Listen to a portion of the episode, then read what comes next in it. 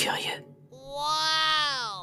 Bonjour tout le monde, j'espère que vous avez passé un bon week-end. Alors tout d'abord, je m'excuse pour l'absence de podcast la semaine dernière. J'étais un peu occupée à bosser sur des trucs pas fondamentaux, mais qui m'ont pris pas mal de temps. Du coup, cette semaine, pour compenser, je vous propose un podcast un peu plus long que d'habitude. En gros, je vais résumer la gestion du Covid-19 par Donald Trump, un peu façon saga de l'été. Sauf que là, en l'occurrence, l'été a été un peu long puisqu'on en est déjà au dixième mois de cette année de merde. Allez, c'est parti. Janvier, virus, mon amour. L'année 2020 commence somme toute normalement pour Mr. the President of the United States. On ne sait pas encore grand-chose du Covid-19 et Trump est donc dans son état habituel de I'm sexy and I know it. Et même si en Chine, la Covid commence à faire parler d'elle, Trump Pinounet s'en tamponne le coquillard. Il sait qu'en fin d'année auront lieu les élections présidentielles et se voit déjà faire des discours enflammés devant une foule en délire pour les 12 prochains mois. Sauf que le 20 janvier 2020, patatras, le premier cas de coronavirus est confirmé aux États-Unis. Nos problèmes, Trump et son flegme légendaire balaient la situation d'un revers de main en mode tout est sous contrôle, on gère. Alors oui, mais non. Car le 30 janvier, l'Organisation mondiale de la santé annonce une urgence d'ampleur internationale. Ce n'est pas assez pour déstabiliser le monsieur qui continue dans sa lancée façon vous bilez pas, on maîtrise. Bon, alors, en vrai, dans le doute, les autorités américaines déclarent quand même une urgence sanitaire et des restrictions de voyage pour tous les voyageurs ayant pénétré sur le territoire chinois. Ça commence à sentir légèrement le roussi. Mais Trump et le reste du monde, soyons honnêtes, ont pour seule et unique réaction Ouh, la vilaine grippette. C'est pas gagné donc. Février, fais ce qu'il te plaît. Début février, Trump a conscience que ça commence à être la merdasse. Il va jusqu'à confesser à un journaliste en privé que la Covid n'est pas exactement qu'une simple grippette, puisque potentiellement fatale. Cet échange n'est devenu public qu'en septembre dernier, of course. Évidemment, face à la foule, il se veut rassurant. Selon ses dires, la vilaine bébête devrait disparaître avec les températures estivales, grosso modo début avril. Plus le mois avance, plus le gars nous explique que c'est pas pire que la grippe. Regardez les chiffres, il y a plus de morts liés à la grippe Covid, blablabla, bla bla, on connaît la rengaine, on y a tous eu le droit. Forcément, les démocrates profitent de cette opportunité en or pour démontrer l'incompétence de l'administration Trump et ça lui plaît moyen bof. Du coup, il campe sur ses positions malgré l'annonce des premiers morts liés à la Covid. Pas du meilleur effet donc.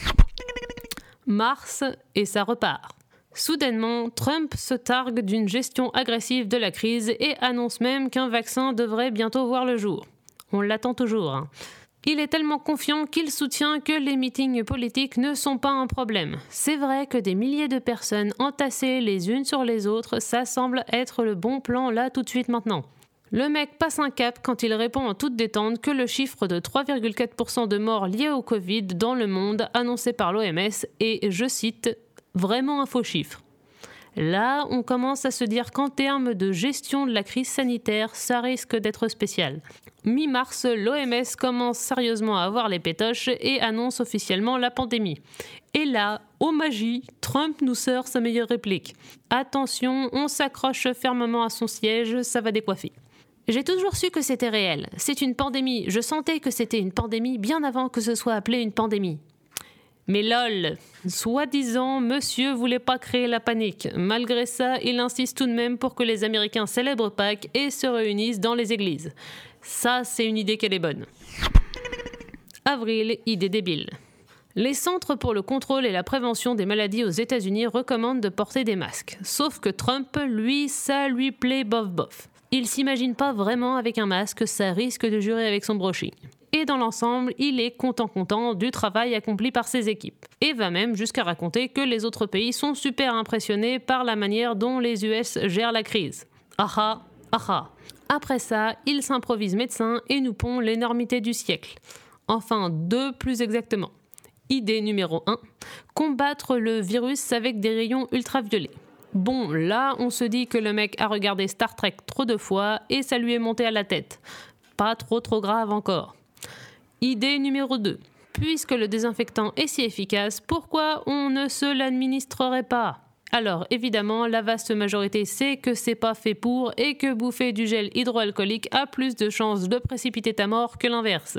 Mais bon, il y a malheureusement une petite minorité qui avait pas bien lu les petites lignes sur le flacon et ça a provoqué une recrudescence des appels vers les centres anti-poison. C'est ballot. Mais c'est pas sorcier. Comme le vaccin tarde à arriver, Trumpinounet se met à raconter qu'on n'en a pas vraiment besoin de toute manière et que le virus va bien finir par disparaître de lui-même. Mais quelques jours plus tard, il annonce prendre de l'hydroxychloroquine, juste au cas où. On rappelle donc que d'après le gars, un vaccin n'est pas nécessaire, mais qu'il ingère quand même un truc non homologué pour se soigner d'une maladie qu'il n'a pas encore. Tout va bien, il se met aussi à appeler la Covid le China virus, en mode pépouze, le gars fait pas des raccourcis, c'est ça qui est bien. Juin, tout va bien. Là, on est quand même à 2 millions de cas aux US, ça pique. Mais d'après lui, les chiffres sont dus au fait que les tests sont faits à tour de bras et que du coup, forcément, les nombres de cas grimpent.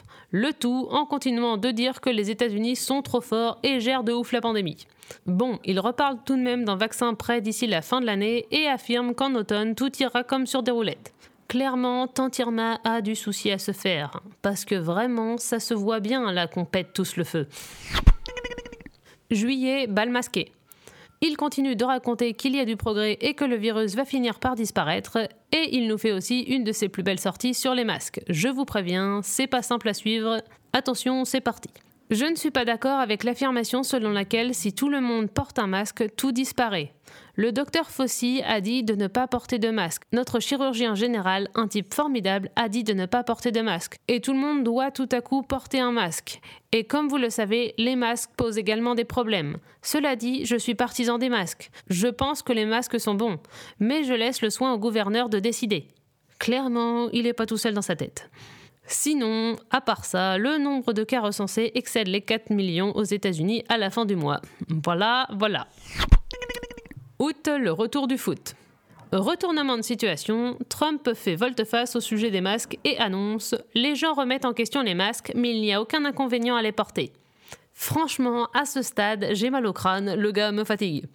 En plus, malgré ses envolées lyriques sur la distanciation sociale et le port du masque, allant jusqu'à les qualifier d'actes patriotiques, il ne se prive pas pour tenir une conférence de presse à son club de golf du New Jersey, ignorant complètement les règles sanitaires. Puis, mi-août, il en rajoute une couche en affirmant que le confinement est sans doute pire que le virus lui-même. Restons calmes. En bonus, il se met à chouiner parce qu'il veut que le football américain reprenne. De toute manière, les mecs sont jeunes et sportifs, alors qu'est-ce qu'ils risquent après tout? On prend une inspiration profonde en respirant par le nez. Septembre, sa chambre. Là, les choses prennent une tournure carrément what the fuck. Les élections approchent à grands pas et Trump ne se sent plus. Il nous fait tout un tas de déclarations plus ou moins contradictoires et en très très résumé, ça donnerait à peu près ça. Les masques, c'est bien, mais regardez Biden.